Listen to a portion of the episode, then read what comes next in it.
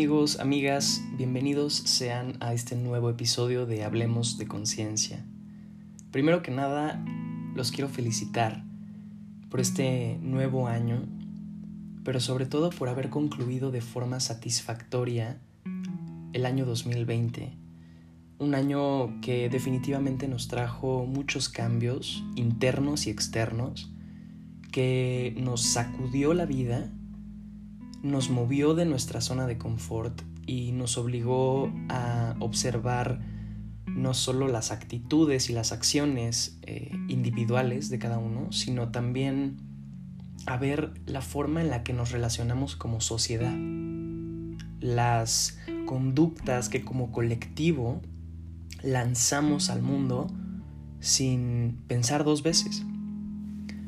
Si sigues aquí que no te quede duda de que tienes un propósito más grande del que tienes en mente, más allá de tus logros profesionales, académicos, familiares, tienes una misión importante en esta tierra y el que sigas aquí quiere decir que vas por un buen camino. Tal vez perdiste algún ser querido, o a tu trabajo o alguna relación, alguna amistad. Tu situación económica cambió, pero si te volteas a ver y te preguntas de forma consciente qué te hace falta, vas a ver que la respuesta es nada. Respiras, tienes comida, tienes un techo, tienes dos brazos, dos piernas, dos ojos que ven, hueles, pruebas, sientes, escuchas, ves. Y eso te hace una de las personas más afortunadas de este mundo. Muchas veces cuando el cambio se presenta en nuestra vida de forma inesperada, no sabemos cómo reaccionar. A las personas nos gusta tener una cierta estabilidad y hasta cierto punto nos encanta nuestra zona de confort. Porque nos sentimos tranquilos, porque nos crea una falsa sensación de seguridad en la que nada nos puede perjudicar. Pero precisamente esa zona de confort es lo que más daño nos hace. Porque cuando vienen los cambios, y van a venir, porque son inevitables, nos quedamos paralizados por el miedo a la incertidumbre del futuro. Yo te quiero contar una historia mía, personal. Yo llevo, bueno, para los que me conocen, yo estudié la licenciatura en Derecho. Bueno, y para los que no me conocen también. y es que fue una decisión tan rara. Me acuerdo que tenía 17 o 18 años, creo que acababa de cumplir 18 años, cuando nos pidieron en preparatoria elegir eh, qué carrera queríamos estudiar. Y me acuerdo perfecto que tenía una sensación por primera vez en mi vida de ansiedad, porque ya había sentido ese estrés, ¿no? De los exámenes, de las tareas, etc. Pero esto era algo distinto, era más agudo, era una emoción rara que me hacía sentir paralizado por dentro y con un miedo impresionante al futuro y no sabía qué decidir. Y terminé decidiendo estudiar la carrera de derecho porque porque sí, porque tal vez era una carrera que yo sabía que me iba a proporcionar una situación económica estable o porque amigos míos iban a estudiar esa carrera o porque sabía que iba a ser muy bueno en ella, cualquiera que haya sido la razón. La verdad es que no me sentí a gusto con esa decisión, pero la tomé. Y en ese momento sentí que podía hacerlo, sentí que podía cumplir con esa responsabilidad de ser un profesionista exitoso con un nivel socioeconómico bueno para satisfacer mi deseo de ser feliz.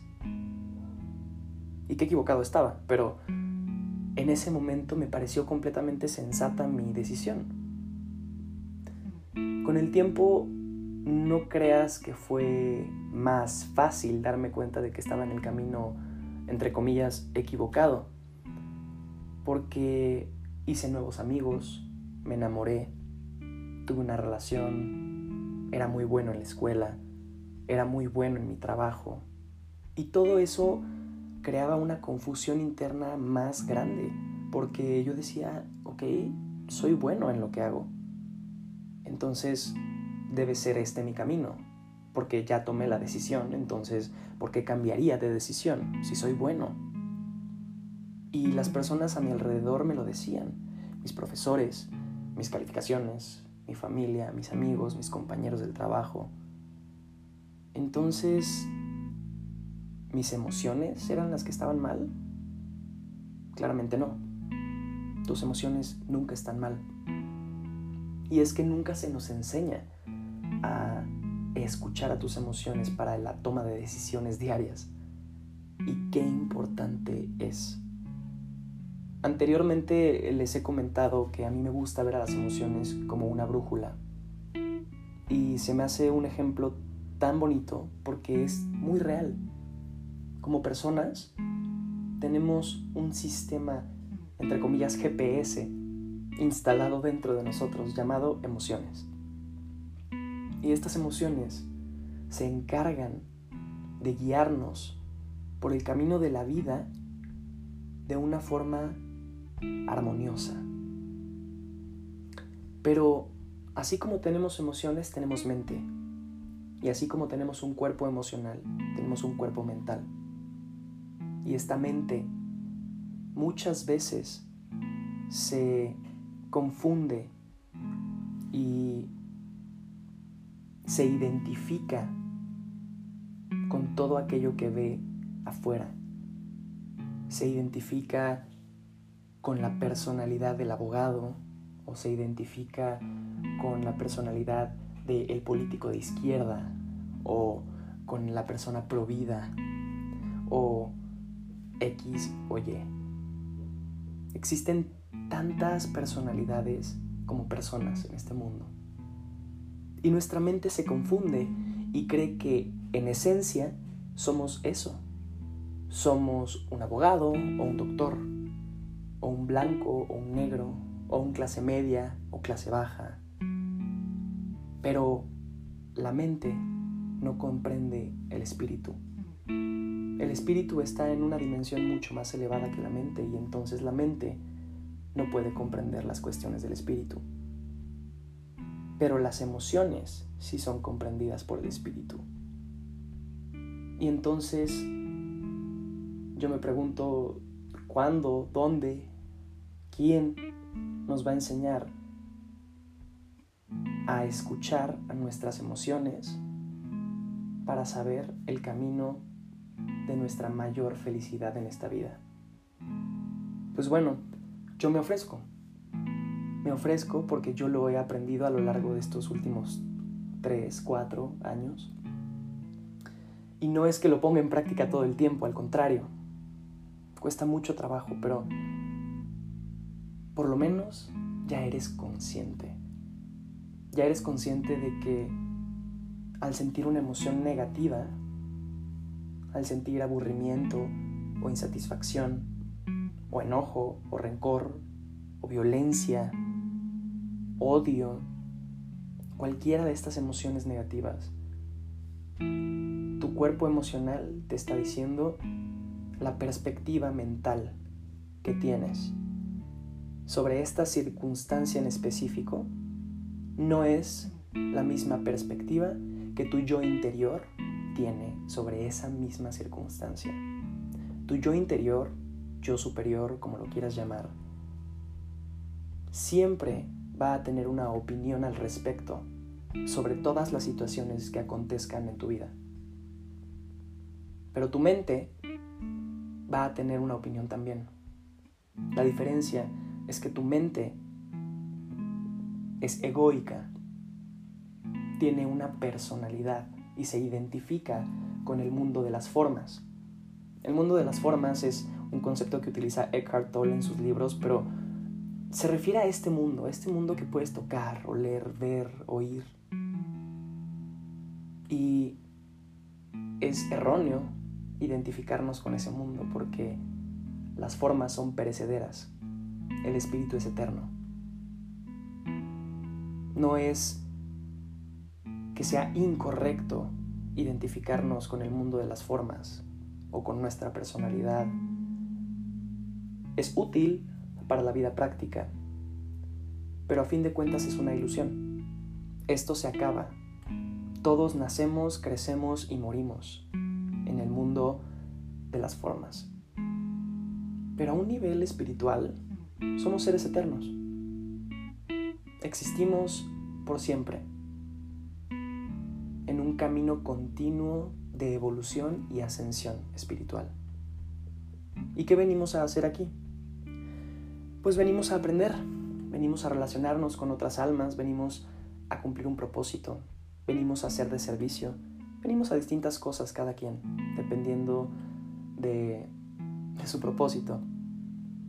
Pero todos aquí tenemos algo en común y es que somos seres humanos con un propósito, con un cuerpo emocional, con un campo energético que interactúa con los campos energéticos de las demás personas y que podemos utilizar para guiar nuestro pensamiento y nuestras acciones hacia el mundo, para que esas acciones sean acciones que nacen de la armonía, del amor, de la integridad y de la comprensión de que todos somos uno. Literalmente, todos somos parte de un mismo ser, de un mismo universo. Y la decisión o la acción que uno emprenda definitivamente va a afectar al colectivo. Pero ¿Cómo le hago caso o cómo escucho estas emociones? Pues no es fácil, como ya te dije. Yo llevo cuatro años practicándolo y sigo siendo un principiante, pero volteas a ver tu pasado y dices, wow, cómo he crecido, cuánto he avanzado, qué gran persona soy el día de hoy por esa decisión que tomé hace años de verme hacia adentro, de realizar mi trabajo de introspección y de tener la voluntad de crecer como persona. Ahora, tampoco creas que es tan complicado. En sí es muy sencillo. En teoría es muy sencillo, la práctica es algo distinto y dependerá mucho de los patrones, de conducta y de pensamiento que tengas arraigados en tu psique para romper con ellos y actuar de forma distinta para tener resultados distintos. Pero en teoría es algo muy sencillo. Como te digo, es una brújula, una brújula emocional. Y visualicemos a todas estas emociones hermosas, positivas, como el norte, de la brújula, a la que tu brújula siempre está apuntando. Y visualicemos a todas estas emociones negativas como el sur, hacia donde tu brújula nunca apunta. Y entonces, cuando tú te cruces con alguna situación, con alguna persona, y esto sucede siempre, vas a generar una, una reacción emocional el hecho de que alguien te salude te genera una emoción porque a lo mejor es una persona que no te cae bien, o es una persona que te cae súper bien, o es una persona que te da igual. Y en los tres escenarios generaste una emoción, ya sea una emoción de repulsión o resistencia, o una emoción de satisfacción y gusto, o una sensación de aburrimiento o apatía. Pero todos esos escenarios son emociones. Y tu cuerpo emocional te está guiando hacia la perspectiva que tu yo superior, que tu yo interior, ese ser espiritual que eres en esencia, tiene sobre esa persona o circunstancia en específico.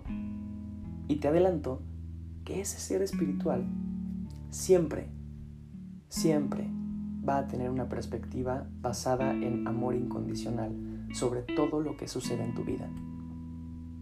Es por eso que cuando tú mentalmente, de forma egoica, generas un juicio sobre algo o alguien, no sientes una emoción positiva. No sientes gozo, no sientes entusiasmo, no sientes amor, no sientes felicidad. A lo mejor y sientes celos o envidia, odio, tristeza, decepción. Y esas emociones no son más que la forma física, o sea, en tu cuerpo físico, una reacción que genera tu cuerpo físico a raíz de tu cuerpo emocional, diciéndote, hey, por aquí no es. Este pensamiento que estás teniendo no está en consonancia con el pensamiento o con la opinión que tu yo interior tiene sobre esta persona o esta circunstancia en este momento. Porque ese ser no es más que amor. Es luz traducida en amor, en armonía, en bondad, en compasión. Y esa es nuestra esencia. Esa es la esencia del ser humano. Somos seres de amor incondicional, encarnados en un envase físico, en un cuerpo, viniendo a esta escuela de la tierra a aprender y crecer en armonía y en amor y en integridad. Venimos aquí a dar lo mejor de nosotros mismos, pero venimos con un velo del olvido. Cuando nacemos todo esto se nos olvida. Y entonces, ¿quién soy yo? Y crecemos en este mundo escuchando las opiniones y las versiones de nuestros padres y de nuestros maestros y compañeros y amigos y familiares y de la televisión y de los políticos y de la iglesia. Y entonces, si antes no sabía quién era, hoy menos. Porque cada quien, cada una de estas personas que me rodean tienen una opinión sobre quién yo debería ser. Y el único que no se conoce al parecer soy yo. Todo esto pensaba yo en estos últimos años cuando me veía ya como todo un asociado en este despacho de abogados altamente prestigioso. Y me veía y yo decía, es que no puede ser que con todo lo que tengo no me sienta feliz. ¿Por qué no me siento feliz si lo tengo todo? Entonces, llegó un momento en el que decidí prestarle una atención más fina a mis emociones. Y entonces cuando me llegaba un caso complejo, veía en mi interior y decía, ¿por qué esto me genera miedo, insatisfacción, estrés, ansiedad, en vez de que me produzca una satisfacción de saber que yo puedo con esto y que por eso me lo están encargando a mí, porque saben y confían en mis habilidades. Porque todo mi trabajo anterior hablaba por sí mismo. Yo tenía todas las bases para decir, claro que puedo con esto y con más. Porque siempre he podido, porque todo lo he sacado de forma perfecta, porque los clientes aplauden mi trabajo, en mi trabajo aplauden mi trabajo, mis familiares aplauden mi trabajo, ¿por qué yo no lo hago? Y la respuesta era muy sencilla, es que no me llena, no me da felicidad, no me nace del alma despertar y decir, quiero hacer esto. Y entonces fue cuando dije, ok, entonces hazte la pregunta correcta, ¿qué sí te genera esa emoción de entusiasmo cuando te despiertas. Fue un proceso largo, fue un proceso que me costó bastante. Ataques de ansiedad, ataques de pánico, llantos, enojos, frustraciones, peleas, gritos, discusiones. Pero cada una de esas circunstancias fue perfecta porque se fue moldeando mi vida de una forma tan perfecta que me llevó al día de hoy a renunciar por fin a mi trabajo. Y te lo digo con una sonrisa en la cara porque muchas veces se me pasó por la mente la idea de renunciar. Y cada una de esas veces la intención o el motivo, más bien, por el que yo quería renunciar era por un hartazgo tan grande, por una decepción, por un estrés que yo sentía y un enojo, una impotencia tan grande que yo solito me empujaba a creer que la única forma en que yo iba a ser feliz era renunciando de ese trabajo. Y entonces en mi mente se venían todos estos pensamientos y esta conversación conmigo mismo en la que me imaginaba esa situación en la que por fin iba a renunciar y decía, me voy, me voy y a ver cómo le hacen sin mí. Tense cuenta de quién soy yo. Y todo eso no, no era más que mi ego hablando. Entonces, como consecuencia, nunca tuve el valor de renunciar. Porque mi decisión no venía del amor, no venía de la alegría. Y yo sé que todas las decisiones que tomes desde un estado vibracional bajo van a generar una consecuencia recíproca, es decir, de vibración baja. En cambio, cuando tú tomas una decisión desde un estado de conciencia vibracional alto, en tu centro, sabiendo quién eres, de dónde vienes y cuál es tu propósito aquí, sabiéndote ese ser espiritual que está en constante aprendizaje y que todas las circunstancias en tu vida se desenvuelven de forma perfecta para moldearte en este gran ser que ya eres y que todas las personas a tu alrededor son espejos de ti mismo, proyectando tus miedos e inseguridades hacia afuera y que te los reflejan para que te des cuenta de qué es lo que tienes que cambiar en ti mismo fue cuando dije, todo el tiempo me tengo que preguntar, al tomar una decisión, ¿desde dónde está naciendo esta intención? Perdón, esta decisión. ¿De dónde nace mi decisión de renunciar? ¿Nace del amor o nace del enojo? No, pues la mayoría del tiempo nacía del enojo. Y entonces, al final, decía, no puedo renunciar todavía. No puedo tomar una decisión tan importante basándome en el hartazgo de un trabajo que ya no me gusta. Y ahí vinieron consejos de personas que amo con todo mi corazón. Y me decían, aprende a amar tu trabajo. Estás ahí por algo. Descubre cuál es ese algo. Porque esa es tu responsabilidad, ese es tu trabajo. Nadie va a, a descubrir por qué estás en un determinado lugar por ti. Tú lo tienes que hacer. Primero, obviamente ese consejo me generó voltear los ojos y un poco de ganas de mentársela a alguien, ¿verdad? Pero es que tenía toda la razón. Los únicos que tenemos las riendas de nuestras vidas somos nosotros. Si eso te da miedo, te queda trabajo por hacer, pero vas en el camino correcto.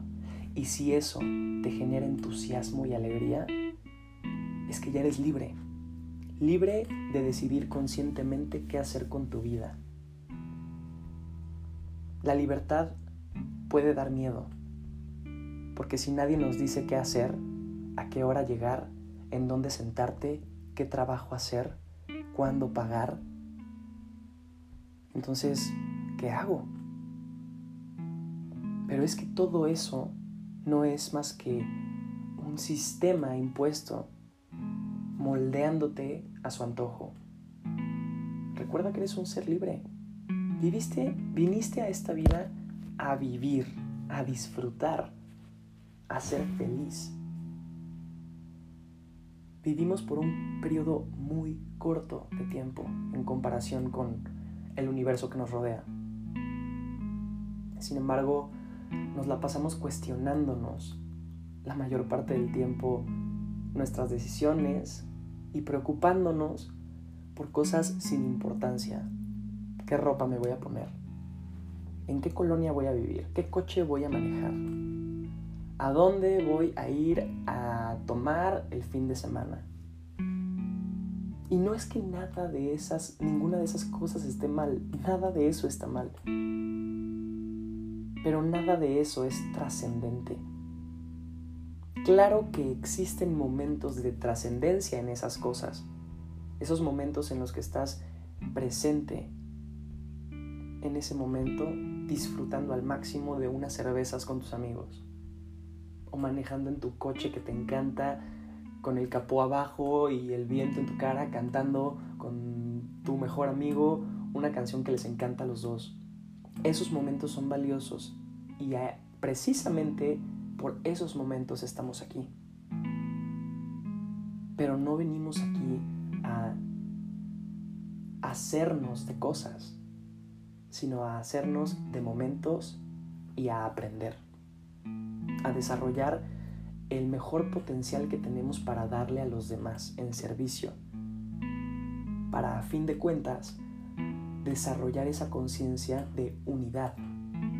Claro que es posible, claro que confío plenamente en que las personas nos dirigimos a pasos agigantados hacia ese momento en el que nos damos cuenta de que vivimos en la misma piedra flotando en el espacio.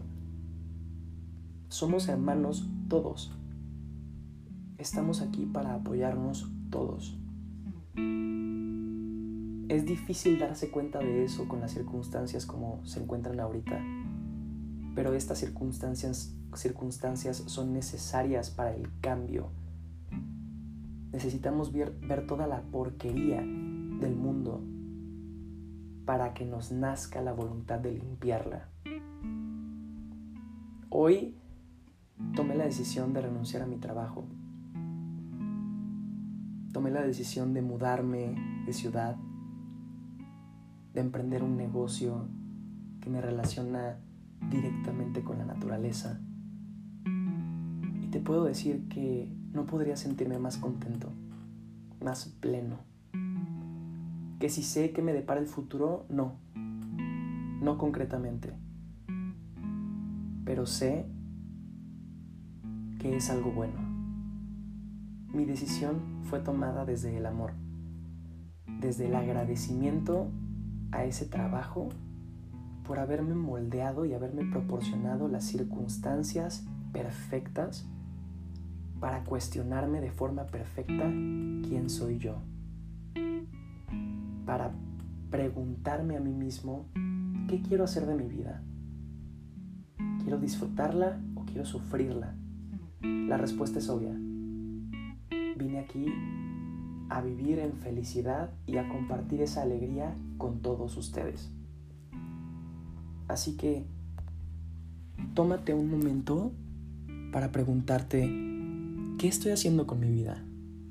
¿Estoy actuando con amor? desde el amor, desde la compasión. Las acciones que emprendo día a día están encaminadas a una armonía en mi vida? ¿O estoy afectando a alguien? ¿O me estoy afectando a mí? Yo te puedo decir que yo me estaba afectando a mí mismo. Veía a los demás en sus trabajos felices y sonriendo y yo decía, ¿por qué yo no puedo tener eso? Claro que puedo tener eso. Por supuesto que puedo. Y tú también. Pero tenemos que empezar a observar las emociones que sentimos, identificarlas, lo cual al principio puede tomar un poco de tiempo, para saber qué nos está queriendo decir nuestro cuerpo emocional, hacia dónde nos está guiando. Créeme que tu cuerpo emocional jamás se va a equivocar. Sigue tus emociones positivas. Sigue ese camino de felicidad y plenitud y te va a llevar al destino que tal vez nunca te imaginaste, pero que te va a proporcionar la mayor alegría en tu vida para ti y los que te rodean. Yo te puedo decir que hoy no sé qué me depara el destino, pero estoy emocionado por ver cómo se desenvuelve este juego de la vida y hoy estoy listo para jugarlo.